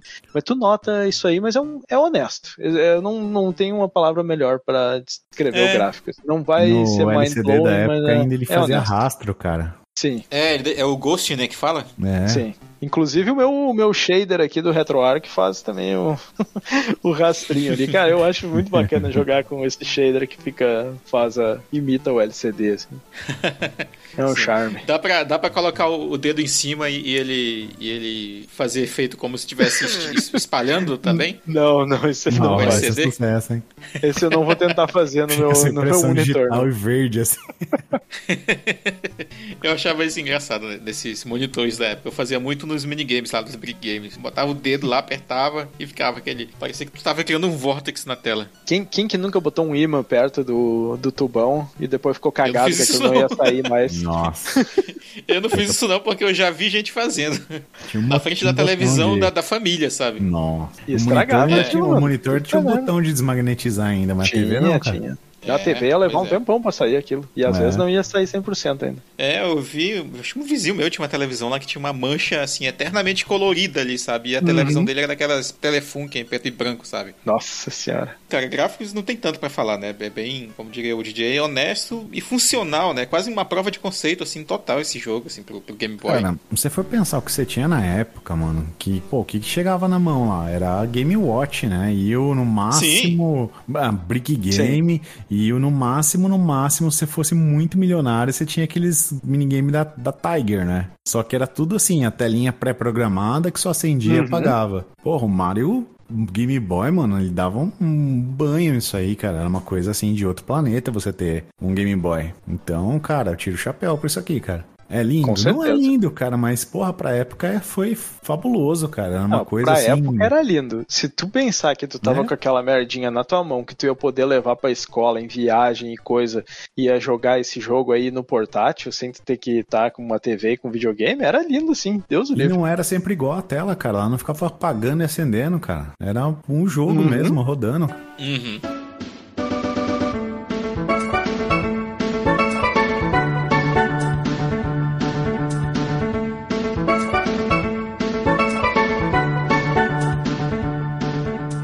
Agora falando sobre outro ponto interessante do jogo. Eu, esse particularmente eu gosto até. Tirando alguns detalhezinhos, tipo o Cancan ali meio deslocado.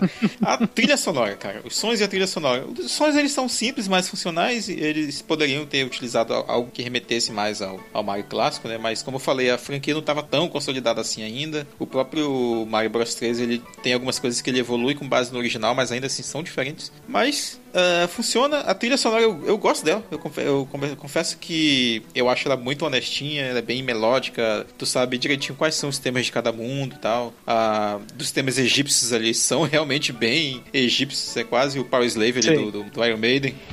Então. eu acho que eu exagerei um pouco nessa comparação, mas, mas deu pra entender o, a referência.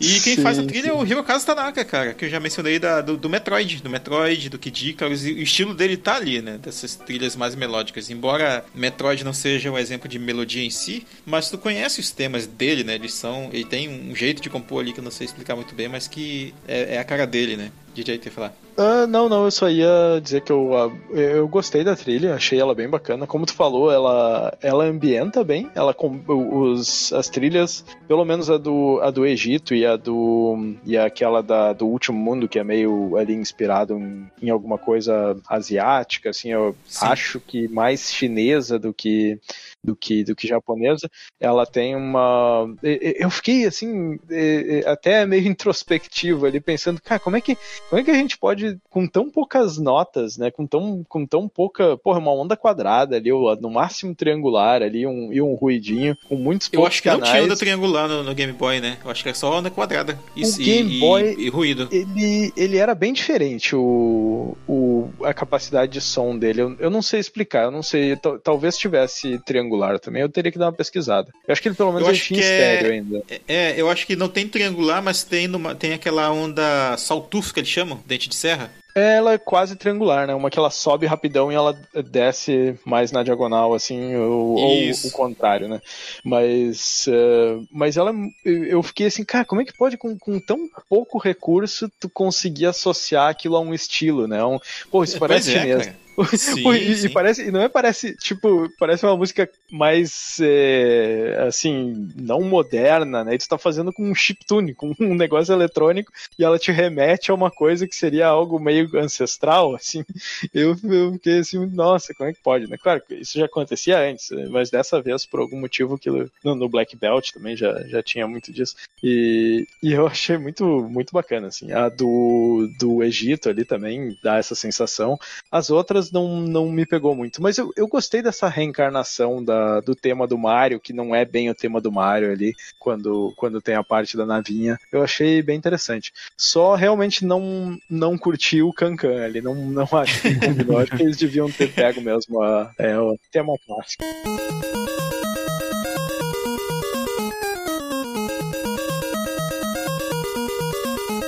Eu vou dizer para vocês que, embora eu ache a trilha honesta, eu acho que em alguns momentos ela lembra muito, embora seja meio, meio desleal fazer essa comparação, lembra muito trilha de jogos do Sonic.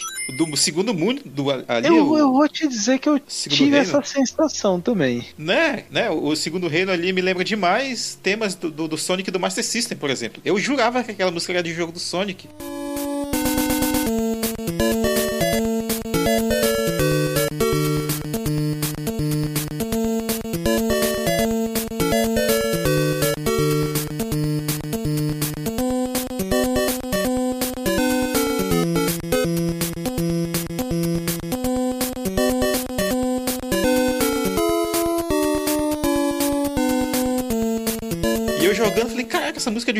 Mario, cara. Não, tu tem razão. Eu, eu até tô ouvindo ela de novo agora, mas eu tenho quase certeza que no momento que eu joguei, eu, eu, eu tive assim essa sensação também de ter de pensado, nossa, isso parece, parece algo que estaria num Sonic. Assim. É, o próprio tema do encerramento lá, que os créditos vão subindo. Olha, créditos subindo no jogo do Mario também, outra coisa que a gente não, não tinha visto. só depois no, no, Super Mario World, sabe? No 1 não tem, no, no 2 não tem. Tem só os nomes dos inimigos ali no máximo. No 3 não tem, que é, tem é o nome dos mundos ali e tal. E aqui tem os, os caras que trabalharam no jogo, da equipe. É essa, essa música dos créditos, ela me lembra o- meio um Mega Man, não? Alguma coisa estilo É, Mega tem, Man. tem a vibe sim, tem, tem Uhum. o estilo de, de Mega Man também, mas me remete também ao Sonic, assim, imagina, o Sonic correndo ali, os créditos subindo. Final é demais. Eu vou deixar pra fase a fase, porque é uma coisa muito inesperada pro Mario de novo.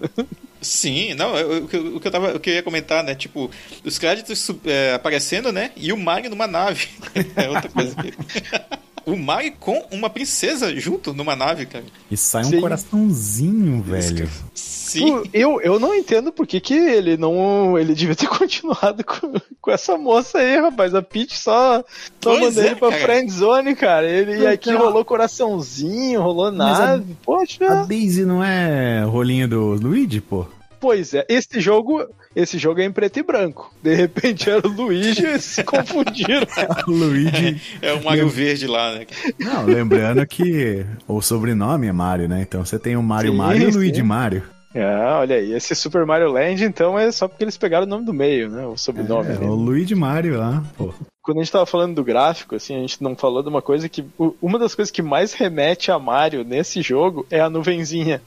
Que, que é muito parecida Ah, com a do, do Mario. Tirando o Mario primeiro, né? mesmo, né? O sprite do Mario, né? Lá tem, tem aquela nuvenzinha clássica do, do Mario, assim.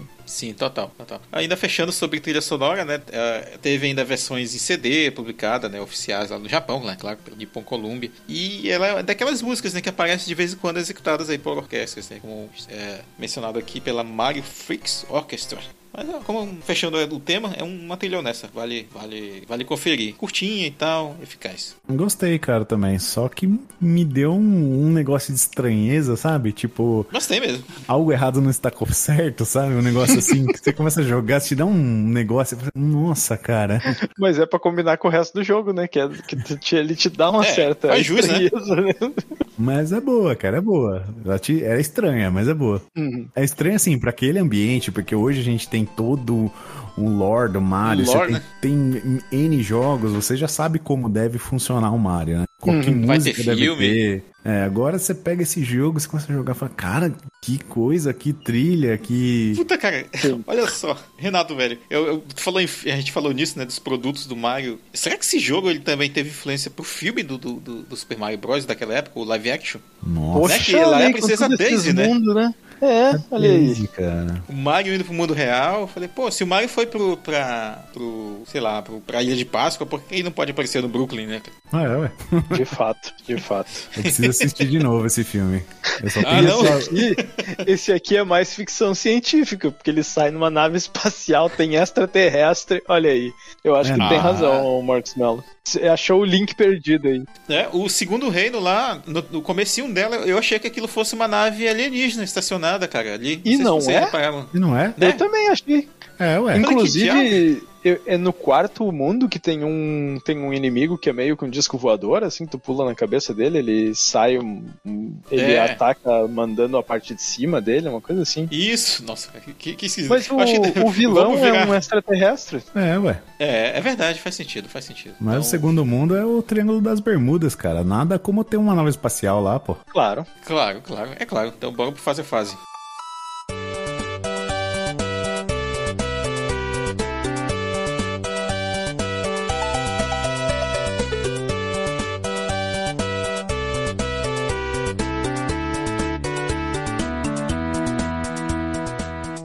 Bem, estamos aqui em Sarasa Land, onde é- aqui a aventura ocorre, né? Esse mundo, esse reino, esse lugar tá dividido na verdade em quatro mundos aqui, com três níveis, cara. E cada um tem um tema diferente. E Vamos começar então pelo primeiro, que é Birabuto, que é o mundo aí das pirâmides, todo baseado ali em, em numa estética, estética egípcia, deserto e tal, pirâmides. A trilha sonora combina muito com, com isso, tirando o tema principal desse, o tema do Overworld, né? Dá, pra- dá pra chamar assim, que ele é uma música bem feliz com um estilo Mario de ser, né? Como poderia, rea- poderia reaparecer num outro jogo da franquia facilmente. E é um mundo relativamente fácil aí para é bom para introduzir novos jogadores pro jogo. E o chefão aqui desse lugar é o rei Totomezo, uma criatura esfinge barra leão que cospe fogo, que lembra um pouco o Bowser. Inclusive a forma que tu derrota ele lembra muito o Bowser, né? Que tu pisa Ah, num total. botão no- lá atrás e tal, e aí tu derrota ele. Ele explode, não é? Em vez de cair no, no fogo ou algo assim. Eu acho que dá pra derrotar ele se tu tiver com a flor jogando vários é, vários é, bola de fogo nele, mas o normal ali, quando eu cheguei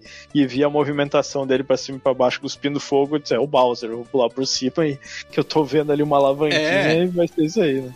É isso aí, ele cospe bolinhas, né? Pô, tem- ele fica se mexendo, deve ser pra pular por cima e pisar naquela coisa ali atrás dele. Dito e feito. É. É, esse mundo é interessante porque ali o, o primeiro estágio, né? Porque que- os quatro mundos, cada um é dividido em três fases, né? É. E a terceira é onde tem o chefão. Nesse aqui, o, o primeiro mundo dele, ele tem as pirâmides atrás e uns coqueiros, assim, né? Até pra pra ambientar ali. E aí, eu acho que é no, no terceiro estágio que aí ele é meio que dentro de uma. É como se fosse a parte de dentro da pirâmide, né? E tem uns inimigos ali que são Isso. esfinges, tem hieróglifos na, é, na- no background, Sim, assim. eu achei bem legal esses desenhos no, de fundo, assim. Uhum. Achei bem bacana também. De- demorei um segundo pra entender o que, que tava acontecendo, o que, que era O aquilo que, que é essa sujeirinha aqui no Game Boy, né?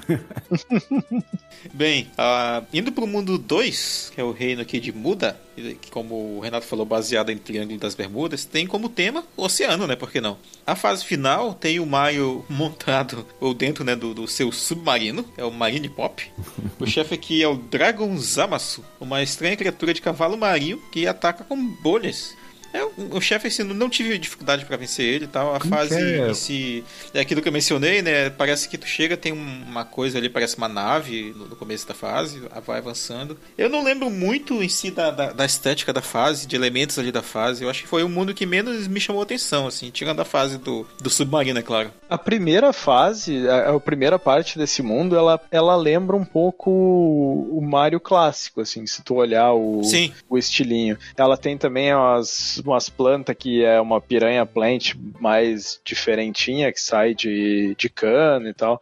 Isso é uma coisa que a gente não falou na jogabilidade, é que também tem, tem o lance das, de entrar no. procurar entradas nos canos Ah, pra, pra ter uns estágios onde tu basicamente pega moedas e power-ups, Uhum. assim, né? É como se fossem os Aí- bônus ali do primeiro Super Mario Bros. Isso. E, e aí, de novo, tem, tem a primeira parte, ela é no lado de fora da fase, assim, aí tem, tem uns marzinhos de. eu Não sei se é água ou se é fogo, pelo, não dá pra ver porque não tem cor, né? Aí vem, vem pula uns, uns inimigos meio é, esquisitos que atiram em ti que vem do mar, assim, são tipo uns cavalos marinhos também. E tem um, os Bullet Beef, né? Que é aqueles as, os canhãozinhos que, que te atiram bala na fase. Acho Sim. que é, eu não sei se é nessa ou se é no, no outro. Não, acho que é nesse aqui também. É, no final desse mundo aí, cara, eu não sei com vocês, mas me deu um bug que eu destruí o chefe e, e ele ficou parado a tela. Até que eu destruí ali dois bloquinhos ali e abriu a passagem. E aí quando Ah, eu fui não. ver no, no- é, quando eu fui ver no YouTube isso não acontecia. Ah, de destruir o chefe, meio que sumia ali a coisa e ia avançando lá pra, pra princesa, aí aparecia aquela mensagem, ó, Daisy, e aí ela virava outro bichinho, sabe? Um. É, isso aí é comigo estranho, também esse bug aí, cara. Acho que é aquela ROM lá que você passou. Pode ser, pode ser. É que é uma.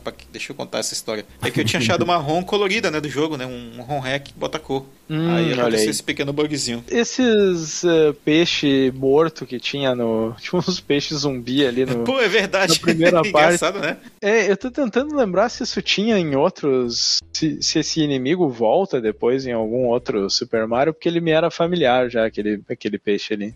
Sabe, eu não lembro dele, não. Mas eu achei bem estranho, assim. Um peixe meio, meio zumbificado. Estranho. É Bem- muito bem estranho. Estranho. Estranho definir esse jogo. Bem, indo pro próximo aqui é o mundo de Easton, que tem, por que não, um tema da Ilha de Páscoa. E tá cheio, cheio de, de Moai, aquelas cabeças lá que a gente viu, falou do Gradius. E tanto no fundo, né, tu vê elas ali no background, quanto elas pulando, né, na tua direção, né, algumas pequenininhas e tal, como inimigos de fase. E mais uma Sim. vez, influência aí do, do Gradius, né. E o chefe aqui, ele chama Ryo Ihoi, que é o chefe dessa, desse mundo aqui, do mundo 3. E é uma criatura Que- rochosa, né? Ah. Ele parece um Moai de barba. Parece moeda de barba, isso, parece moeda de barba. Que ataca o, o Mario com pedras substantes, chamadas Ganchantes. É eles criam um, um lore todo que infelizmente ficou perdido, né, cara? Mas assim, eu acho que esse foi o, o reino, tirando. Acho que o 3 e o 4, esses são os reinos mais marcantes, assim, pra mim. Ele tem essa, essa temática de Ilha de Páscoa, assim, é bem interessante, assim. Pelo menos bem expressiva, né, nesse jogo. Ah, é. Na fase 3 desse mundo aí, eu já tive que começar, começar a usar o save state, cara. Tava ficando muito difícil para mim. Ele, ele, tinha já uma sessão de plataforma mais longa, assim, tinha uns pulos maiores para fazer. Tinha espinhos, cara. Tinha, tava parecendo Mega Man, assim, um, hum. uns buracos de muito espinho, cara. E aí eu falei, putz, cara, eu vou ter que mandar aqui o save station, senão termina o tempo. honesto. É, eu ser honesto. Um jogo de 89. Tu, pode, tu também consegue matar ele sem tomar hit, talvez. É, isso é interessante, assim. Que é algo que tu poderia fazer, por exemplo, lá no, no Super Mario Bros. original, né? Se tu chegasse no Bowser, ou nos clones do Bowser, né? Que, que chamam lá, que vira um bichinho uhum. dele. Que com a florzinha, tu poderia matar ele com a florzinha, né? Eu conhecia pessoas que chegavam com a florzinha e ainda assim tentavam pular por cima dele, né? E que não sabia que tava pra destruir ele. Porque ele não, não destrói essa Kuma, né? Tem que ficar acertando várias vezes, assim, até ele plup, explodir e virar um bichinho. Ou ser morto mesmo. Bem, e por fim, a gente vai pro mundo 4 e último mundo, que é o, o reino de Shai, que eu tenho a temática asiática, música asiática e tal, e tem os bambuzinhos ao fundo. Uh, e o último, o último nível. Calma, antes de falar do último nível, que primeira fase desgraçada, cara, da merda. Que ela tem muitos túneis, né? Na, na fase ali, que, que é tipo um. Puta, como é que é? Tem. Na, no Darkstalkers tem um personagem que é, que é meio inspirado nesse, nesse bicho, que é tipo um vampiro chinês, é, assim. Vampiro chinês, que é que ah, sim. É, que ficam pulando em cima de ti, inclusive. que inimigo bizarro pra Mario. Não Exatamente, tem nada a ver, né? Cara. O é Mario é, tipo... enfrentando coisa de terror, velho. Isso, é muito bizarro. Cara. Isso aqui parece ah. aquele episódio do Chapolin que tem os, os filmes, sabe? Que ele fala dos filmes. E e ele não morre, né? Tu, tu mata, tu pisa em cima do bicho e ele, ele toma um. Ele fica parado, mas depois ele volta, né? Tipo aqueles do. lá, aqueles. as tartarugas zumbi lá no, quando tem num castelo no Super Mario. Ah, sim, sim, procede. Uh, falando em bizarro, cara, lembrei de um inimigo lá da primeira, do primeiro mundo, né, que aparece logo, que é um, uma criatura que passa voando jogando mais lanças em ti, né, cara? Lembram disso? Sim, sim. Eu achei, nossa, isso é muito nada a ver. É, só esse Será bichinho que aí já influência dá... do Kid Icarus, alguma referência? Não tinha alguma coisa assim? De repente pode ser uma referência. Ou pelo menos em, em termos de, de, de, lado criativo, né? De botar sim. elementos parecidos dos jogos ali que eles participaram. Uhum. Nossa, imagina quando a gente, no dia que a gente for falar de Zelda, do Link's Awakening, que a gente vai falar que no jogo tem Piranha Plant, bah. tem Goomba, tem o Yoshi. Mas enfim, bora lá. Ah, e o último nível, né, a última fase desse reino tem um, ah, a fase do avião, né? Que a gente controla ali o aviãozinho do, do Mario, que é o Skypop. Tá. E aí no final do jogo, no final dessa fase, tem dois chefes. E aí por último aparece ali o Tatanga, que é o boss final do jogo. Tatanga essa batalha é, é difícil, hein? De, de tu vencer os dois seguido. O primeiro é tranquilo ali. Mas primeiro o segundo chefe, né? tu tem que. É, é, é, razoavelmente fácil esse aí. Mas o segundo, Sim. tu tem que pegar o padrão dele. Ele é meio complicado. Ele solta três bolotinhas assim ao mesmo tempo, né? Sim. Mas dá pra você, tipo, matar a boletinha que ele solta. Dá, dá pra destruir. Dá, mas leva bastante tiro, dá uns 3, 4 tiros. Uhum. E, e, é relativamente curto assim, o intervalo entre um disparo e outro dele, né? Sim. Mas, é, mas no final das, das contas não são tantos tiros assim pra acertar ele e vencer. Em questão de 10 segundos ali jogando bem, dá, dá pra rapidinho. E aí vem o final, né? O final que o Renato aí deu uma prévia antes, que eu achei muito curioso e achei bem legal, assim, até pra um, pra um jogo tão diferente, mesmo sendo de Mario, né? É, ou, ou, melhor, né? Principalmente sendo um jogo de Mario, né? Ele encontrando a Sim. princesa, ela encosta nele, aparecem coraçãozinhos ali e tal. E aí os dois vão andando juntos, sobem na nave e vão embora ali. E aí os créditos acontecem, aparece a equipe do jogo, e no final, The End. Falei, porra, cara, um, um Mario escrito The End nesse período. Eu achei bem curioso e bem diferencial, assim. E um, um Mario que termina com a fase de navinha, né? Não é só do tipo, ah, tem uma é. fase de navinha no meio do jogo, que bacana. Não, o último boss, tu tá matando Climax, ele né? como navinha, né? É verdade. É verdade. Algum comentário a mais sobre o fase a fase aí? Jogo curtinho? Querem mencionar algum inimigo? Algum elemento de jogabilidade a mais ali diferente, né? Que tem vários ao longo do jogo? Por mim, não. Acho que cobrimos bastante aí já. É. Curiosamente, falamos quase uma hora e meia sobre um jogo de, de 30 minutos. é, eu, eu não achei que a gente ia falar tanto desse jogo, porque porque ele é muito curto, né? E não, ali a parte de desenvolvimento a gente tinha alguma coisa, mas também não tinha muito, né? E acabamos Não falando tinha bastante dele. É nóis. Então, sem mais, vamos rodar a vinheta para os nossos disclaimers finais.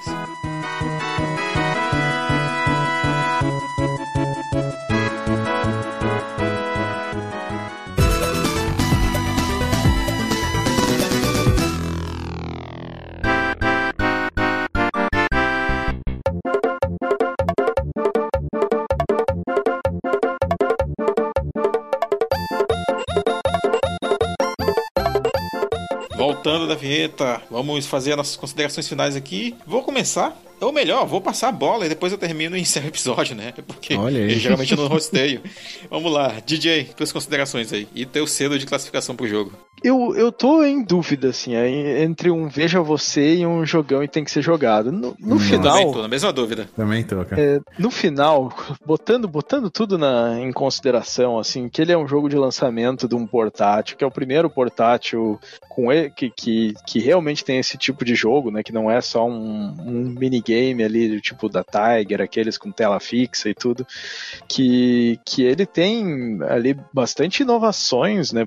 Para um Mario e, e tudo isso, apesar de ser simples, eu, eu acho que assim, o jogão e tem que ser jogado, ele não é só porque ele é um jogo muito bom, mas às vezes ele é um jogo que tem um bom custo-benefício. E esse jogo tem um bom custo-benefício. Ele é curtinho, tu não vai te estressar muito, assim, é, vai ter um pouco de dificuldade no final, mas ele é, ele é bem divertido, assim, um joguinho de plataforma. Se ele fosse um jogo longo, se ele fosse isso que ele apresenta, mas tivesse, sei lá, o dobro do tamanho, eu já não ia gostar tanto dele, porque ele ia, né, Ah, ia sim. chegar na metade, eu ia dizer, puta, não, ah, tá se Cansei, né? arrastando.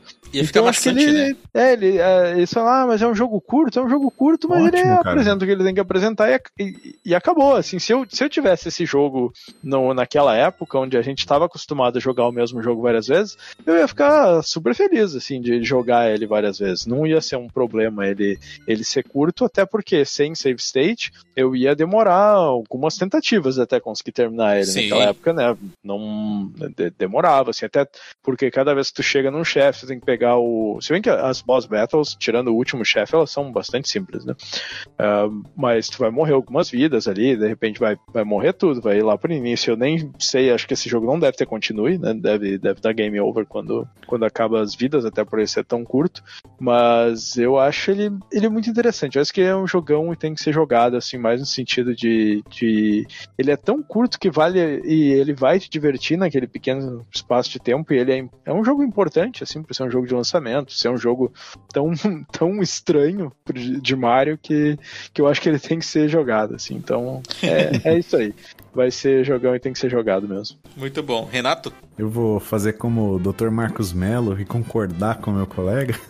concordo com o relator. Concordo. E seguinte, cara, é isso mesmo. Eu fiquei meio nessa mesma dúvida, né? De falar que se é um jogão e merece ser jogado, um veja você. Mas daí a gente começa a ponderar, né? Pô, a máquina que era, os jogos que a gente tinha em portátil na época, essa questão de você só ter aquele. um, um minigame de telinha que a- ilumina e apaga, se de repente tem um jogo completo, pô, que vai te elevando o, o, o grau do jogo. E ele ser curto, não, pra mim, não é um demérito. É. Ele apresenta, você não precisa ficar barrigando o jogo, não, cara. Você barriga o jogo, ele se torna chato, né? É, sem falar que ele, ele foi planejado como uma experiência portátil, né? Exato. Sim, sim. Ele tem os seus probleminhas, né? Com aquelas plataformas pequenas, algumas coisas que tentam esticar o jogo artificialmente, mas era a época, né? Todos os jogos Quem não tem, né? Quem não É. tem esse probleminha? Mas ele tem a questão do, do replay, né? Você tem o mundo Mirror, né? Depois que você termina a primeira vez. Você tem depois como conquistar a seleção de fases. Aí eu tava dando uma olhada aqui também pra você ganhar continue, você tem que, tipo, na segunda jogada, superar seu score da primeira. Aí você ganha um continue. Ah, olha aí. Nossa. Tem umas coisas meio, meio interessantes no jogo, esses conceitos assim que levam você a rejogar o jogo. Então tá aí um selão, jogão e deve ser jogado. Olha só. Bem, então, parte, parte das coisas que vocês falaram, eu vou concordar. Eu acho que a única coisa que eu queria discordar seria sobre sobre Darcelo jogando. Ah, eu vou, pensando bem, eu vou, vou entrar em concordância com vocês dar um jogão e deve ser jogado também. Porque a nossa dúvida, vocês percebem que ela é uma dúvida honesta, né? Porque, tipo, ele tem vários elementos que justificam uma classificação ou, ou outra, né? É, é, justificável que ele que você jogue para conhecer pela estranheza dele, pela, pela, até pela duração do jogo mesmo, né? É, é uma experiência, como eu falei, pensada para ser portátil. Então, tipo assim, se a pessoa não gostar né, dessa meia hora, desses 40 minutos que ela jogou, ok, foi só meia horinha que ela perdeu, 40 minutos que, ela, que não foram agradáveis para ela e tal, mas que certamente vale a pena dar uma experimentada. E para quem é fã de Mario, cara, aí sim eu vou dizer que certamente o jogão deve ser jogado, vale a pena experimentar, vale a pena é, fazer o que é possível fazer ali, pós-jogo e tal, tentar níveis mais difíceis é, e aproveitar melhor a experiência, né? Também pela importância dele, né? De título de lançamento, até pelo experimentalismo ali da equipe, vale a pena, vale a pena sim, conheça. O ouvinte que conhece o jogo, que quer fazer sua recomendação de outros títulos até meio estranhos também de Mario, para nós, né? Só não recomende Mario Hotel, Mario Smith, talvez. o Mario Smith a gente, a gente, pode talvez um dia gravar um episódio, Eu nem que seja um pouco sobre Smith, ele. Cara. É, ele, ele, ele, é interessante. É um jogo educativo que, que mistura ali o universo do Mario Verde interessante. Ô, cara, deixa eu fazer uma errata aqui antes de você finalizar. A questão do continue aqui, eu tinha lido aqui que era quando você supera a sua pontuação, mas aqui na Games Facts tá falando uma coisa diferente. Tá dizendo que a cada diz aí? 100 mil pontos você ganha um continue. Ah. Então pode é, ser tem que algo a ver com o score, né? É, tem algo a ver com o score, mas daí talvez a interpretação de você jogar pela segunda vez e atingir essa pontuação talvez te, te, te caia nessa cilada, né? Agora, e pior que eu não sei exatamente qual que é a verdade, então testem aí. É isso. Mas enfim, muito obrigado aí por ter ouvido até aqui esse episódio. Faça esses comentários, pode acompanhe a gente lá no grupo do Telegram, tem nossas redes sociais aí. Obrigado a todos que divulgaram o nosso podcast aí nas suas redes sociais, nos seus Twitters, seus Facebooks e tudo mais. E continue espalhando a palavra. É nóis, boa semana pra vocês e até a próxima.